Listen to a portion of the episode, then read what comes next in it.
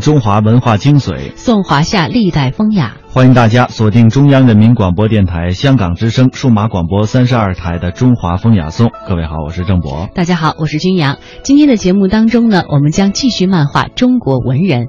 有人说，红木家具是文人和工匠共同创造的古典艺术品。据传说啊，诗人李白一生都爱好游山玩水。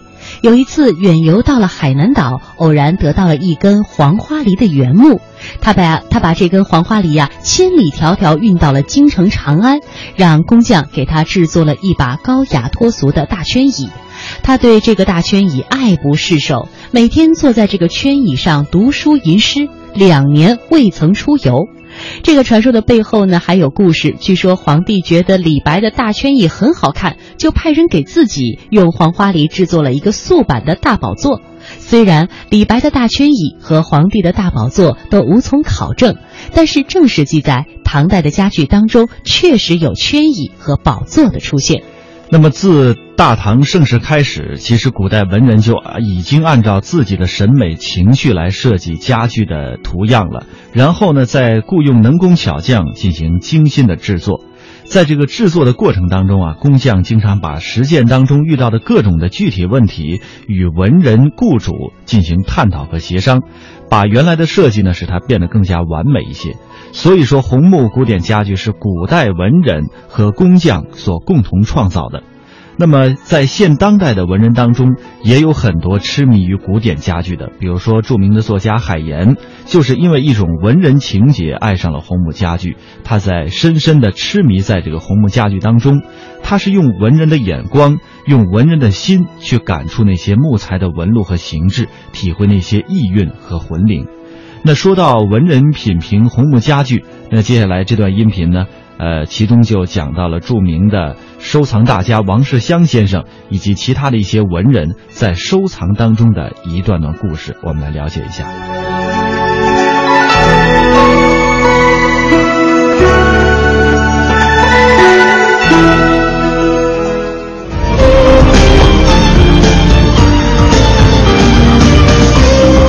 王世襄先生是我国著名的文物专家学者、文物鉴赏家、收藏家。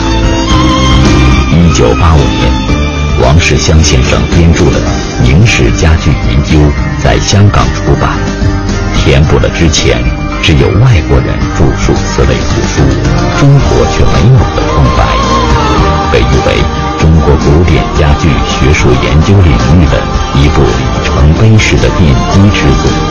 也正是因为这部书的出版，引起了世界对中国明式家具的重新关注，掀起了中国明式家具的新一股热潮。八病十六品是王世襄先生关于明式家具的品评方法。十六品指明式红木家具的简练、淳朴、厚拙、重、雄伟。圆浑、沉木、浓华、文奇、严秀、静挺、柔婉、空灵、玲珑、典雅、清新。而八病则指出了现代仿制红木家具的不足，分别是繁琐、赘复、臃肿、质木、纤巧、悖谬。诗味、礼俗，二十几个精干的词汇，道尽了明式家具。王世襄先生经几十年所学，为世人留下了一笔珍贵的财富。人们熟读着这些词汇，铭记于心，鉴赏着一件件家具。那些家具，经过历史的涤荡。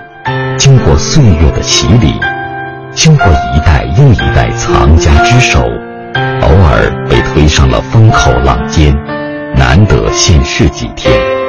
就是这几天，或者在展览中，或者在拍卖会上，聚焦了无数的目光，牵动着无数的心。对于像海岩这样的藏家来讲，一旦看到这样的家具，是无论如何。也不想放过任何机会的。而很多时候，是否能够得到一件拍品，还要靠运气和缘分。我有一个黄花梨的一个炕桌，是清早期的，在保利拍卖拍回来的。那一天很巧，那一天呢，把就是拍拍的，因为前面拍字画，拍什么？呃，那一天好像产生了当时的好几个世界纪录，就是中国字画拍卖的世界纪录。然后就把这个杂项啊，这种这种家具有几件，它不多的，它不是专场啊，有几件家具，就就往后排，排到了夜里十一点多了，厂里都已经困得不行了，人家该走的都走了，嗯，举牌的人也不是很多了，是吧？然后呢，就把它成功的拍下来了，拍下来我就很高兴，啊。我原来觉得我出的这个价呢是有点那个，就是那个呃起哄的价，但是没想到还能拍下来。第二天呢，呃，我有一个拍电视的这个投资人呢，呃，他非常有钱，他也收藏家具，非常有钱。他呢就请这个我和这个导演，导演叫高希希，请我们一起吃饭，谈这个剧的创作，然后就谈到了前一天的拍卖，他就说了。哎，我就看上一个清早期的炕桌，黄花梨的炕桌，就那么一个嘛。他说我就去拍去了。我当时很、很、很诧异，就说你为什么没有拍到？因为他要跟我抢呢，我肯定是抢。他举嘛，我们自相残杀，我肯定是杀不过他了。他说我正举着呢，来了个电话，来了个电话，我我刚说，我待会儿给你打过去。我现在有事儿，我待会儿给你打过去啊。待会儿一抬头落锤了。收藏是一种享受，也是一场战斗，是一种经历，也是一种人生。许许多多倾尽所有智力与墓藏的人们，究竟是为了什么？为了使用这些巅峰之作的家具，为了享受这些传承千年的传统韵致，为了他们不可估量的升值空间，又或者简简单单。只是因为喜爱，却在不知不觉中便成就了一段段故事。不要把它视为投资，你要视为投资，你天天关心我这个就是赔了没有，赚了没有，那不行，那你就活得累了，也不能承受了。这个我买回家这东西啊，亲戚朋友、家里人都看着好啊，好啊，好啊，哎，我心里美滋滋的。你说是不是？一家子人都和睦啊，这个和谐啊。都高兴，这不是益寿延年、长命百岁，这些含义都包含在里头吗？嗯，这就是不管什么古董，都有这层意思啊。我们这个红木家具也是这个，呃，也有这层含义啊。他们的文化特征是相通的。三年前，张斌在自己任教的佛山科学技术学院开了一门选修课。专门讲授明式家具以及明式家具的相关文化，个学期，能容纳二百人的大教室，每堂课都是爆满的。张斌说，学生们非常喜欢这门课，非常喜欢明式家具，非常喜欢红木，了解红木的人越来越多，喜欢红木的人越来越多。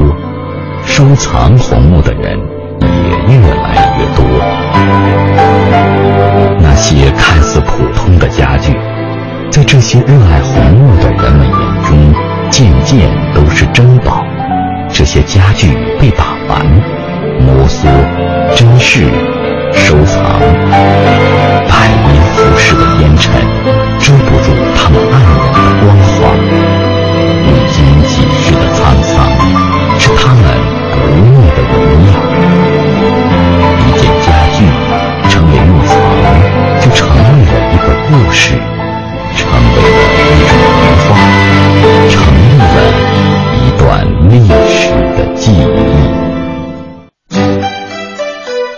每天一小时，请随我们走进大观园，感受红楼儿女的情怀。每天一小时，随我们坐进白鹿书院，听朱子的治家格言；每天一小时，可邀李白品美酒，白居易赏梅花。今天这一小时，你来了吗？这里是中央人民广播电台香港之声《中华风雅颂》。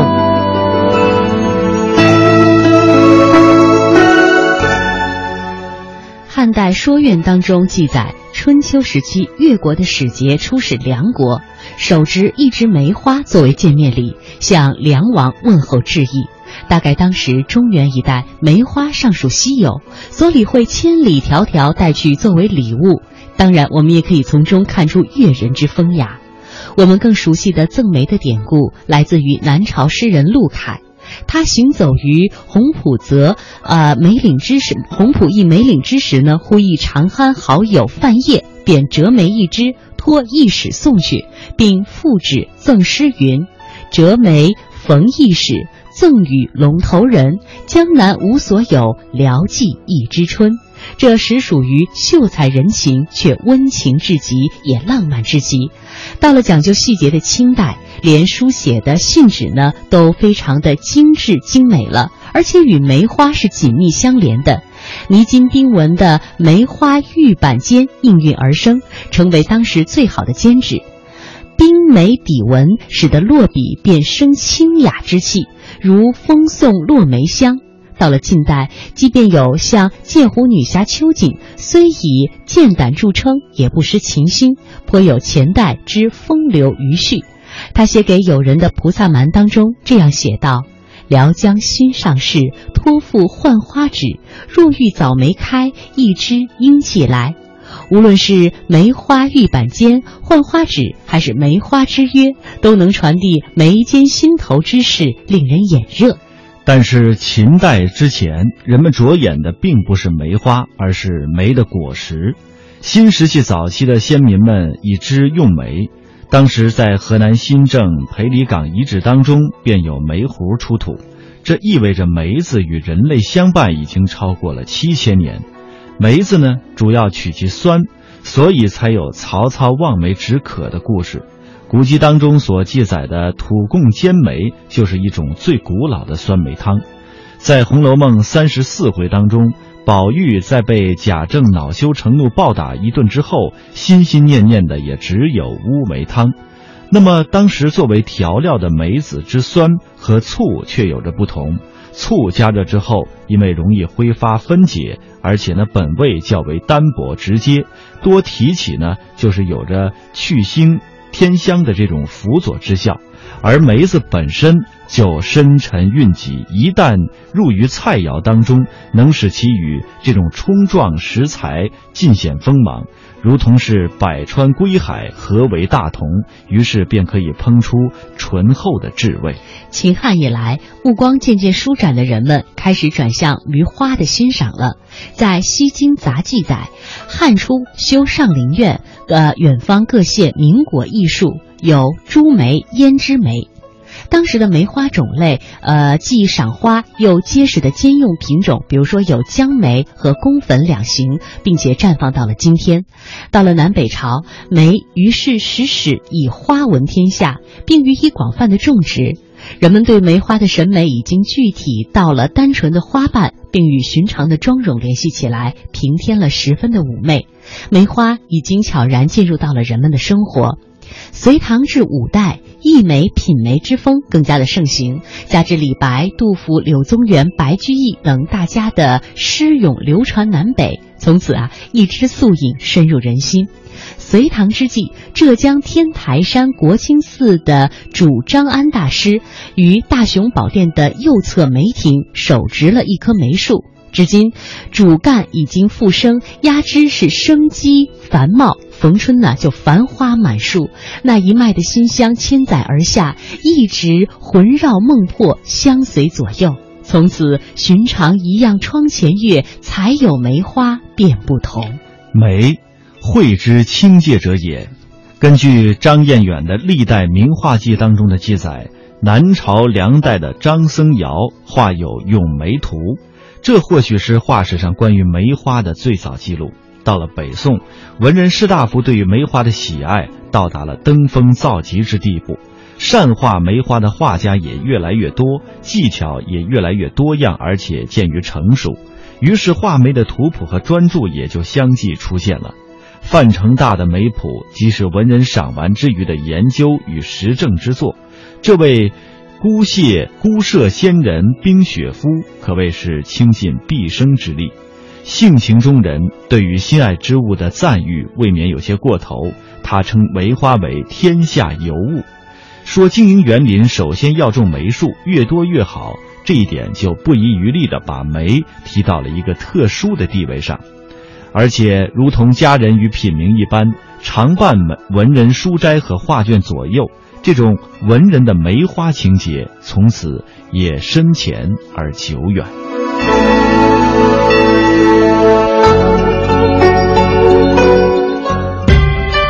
风风国之风尚，雅雅国之韵味。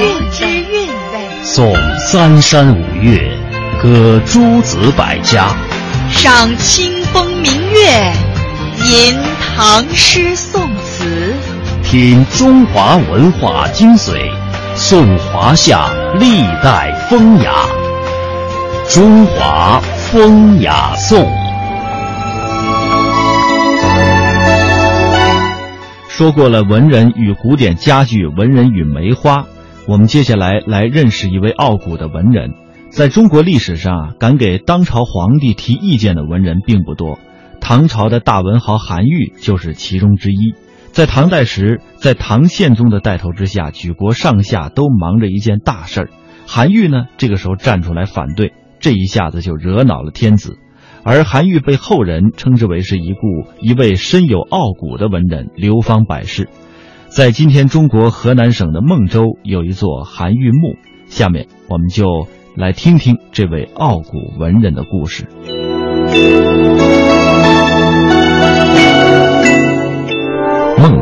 位于中国河南省焦作市，这里北望太行山，南临黄河，韩愈墓就位于孟州市西郊。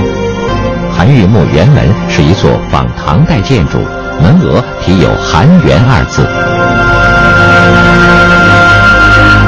在韩园建有一座享堂，也就是祭献圣人先贤礼品的场所。据说，是韩愈墓唐代初建时的建筑，历经多次翻新，仍保存着唐代风貌。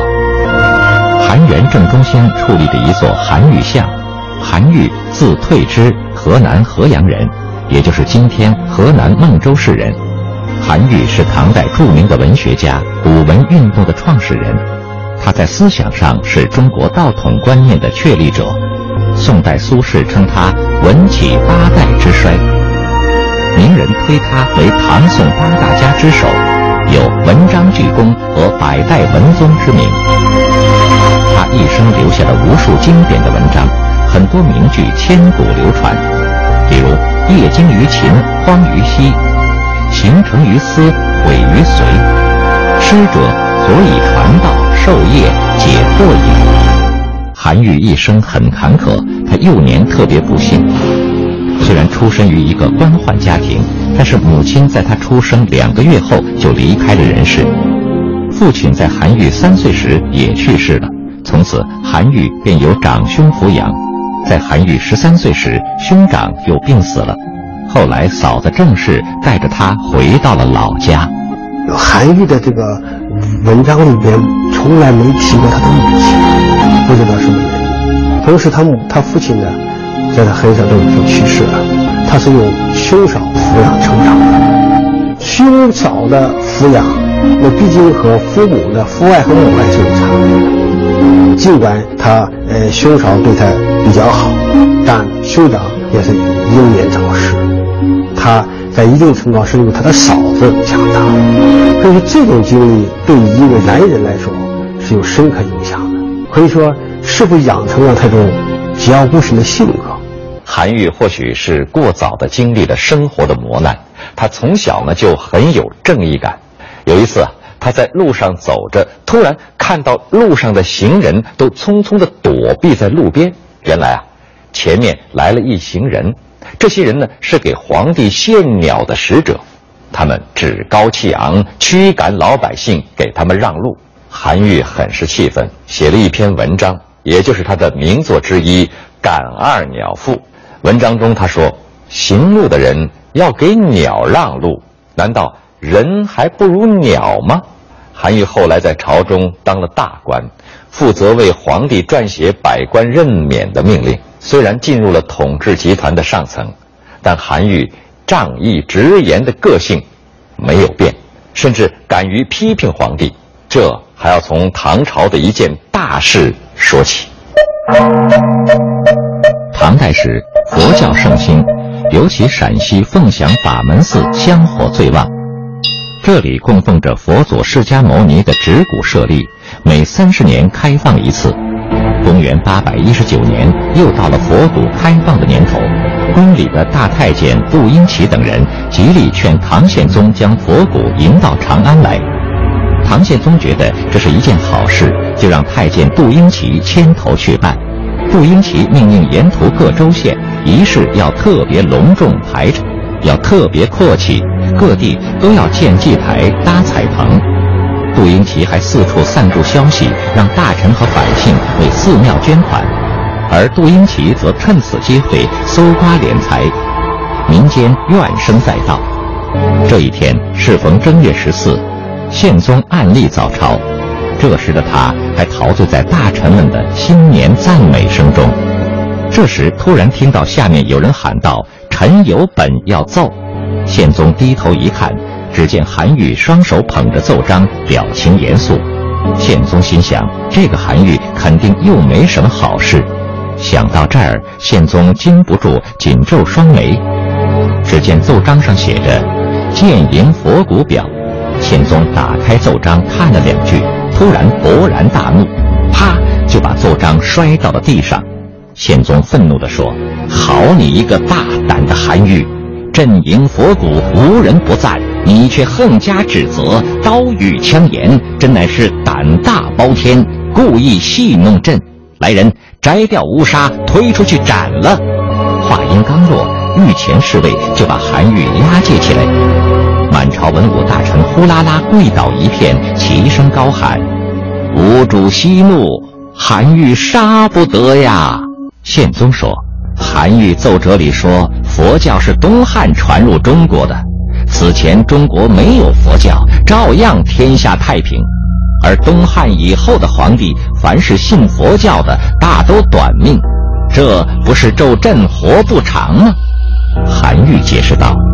臣的意思是说，信仰宗教并没有错，但是不能因此让老百姓受苦啊！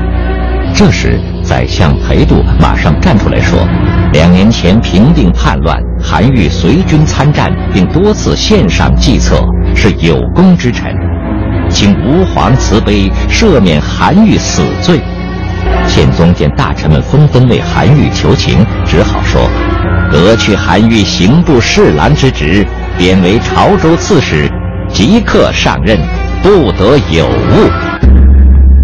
韩愈带着沉痛的心情离开长安。等他将要横穿秦岭时，天降大雪，侄子赶来送行，他不胜悲痛，写下“左迁至蓝关世侄韩湘”的著名诗篇。一封朝奏。九重天，西边朝阳路八千。欲为圣明除弊事，肯将衰朽惜残年。云横秦岭家何在？雪拥蓝关马不前。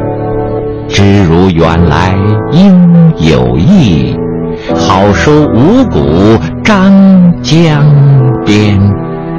韩愈对这个事情并不感到后悔，这与他振兴儒学这个主旨有相当的关系。就是在里边谈到了万死无恨，就我为这个事儿死了，我也不遗憾。韩愈被贬期间写下了“燕飞鱼跃”四个大字，表达心中情怀。韩愈被贬到潮州啊，做了一件大事，就是为民除害。他听到当地百姓说呀，附近溪水里有鳄鱼吃掉不少家养的牲畜，韩愈想到了一个办法。他听说鳄鱼讨厌硫磺的味道，就让人呢把熏了硫磺的猪羊投到溪水里去。鳄鱼吃了猪羊，受不了气味就跑远了。韩愈还写了一篇文章，还站在河边读给鳄鱼听。专家说呀。韩愈这篇文章当然不是写给鳄鱼听的，他一是想消除老百姓的畏怯心理，二是被贬心里委屈，借训斥鳄鱼痛骂丑恶的势力吧。韩愈在潮州只待了八个月，但留下了经典名作《祭鳄鱼文》。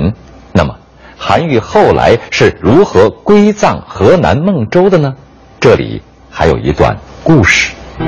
据说韩愈被皇上从广东潮州召回朝中，这时的韩愈已年老力衰，由于操劳过度，竟一病卧床，而且日愈加重。他急忙唤来家人，说道：“我要不行了，马老练草，人老练家，我一生尽在外地做官。”死后希望把我送回老家，葬入祖茔。家人急忙备车，拉着奄奄一息的韩愈直奔河南老家。但是山高路远，韩愈怕自己挺不到目的地，于是他吩咐随行人员说：“我一生颠沛流离，死后不想再受颠簸之苦。若能回老家葬入祖茔，最好。”若是走不到老家，只要进河阳，死哪儿就葬哪儿吧。别忘了，在坟前栽上几棵长安的柏树。我想念长安呐。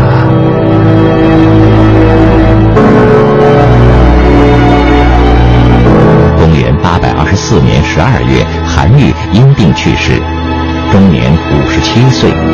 人们按照韩愈的嘱托，在他去世的地方建起了墓冢。如今，在韩愈墓前两株千年柏树下立着一道石碑，被称为“唐韩文公神道碑”。碑文是由韩愈高徒黄甫提撰写的，记录了韩愈坎坷的一生。如今，它成为这里最珍贵的文物之一。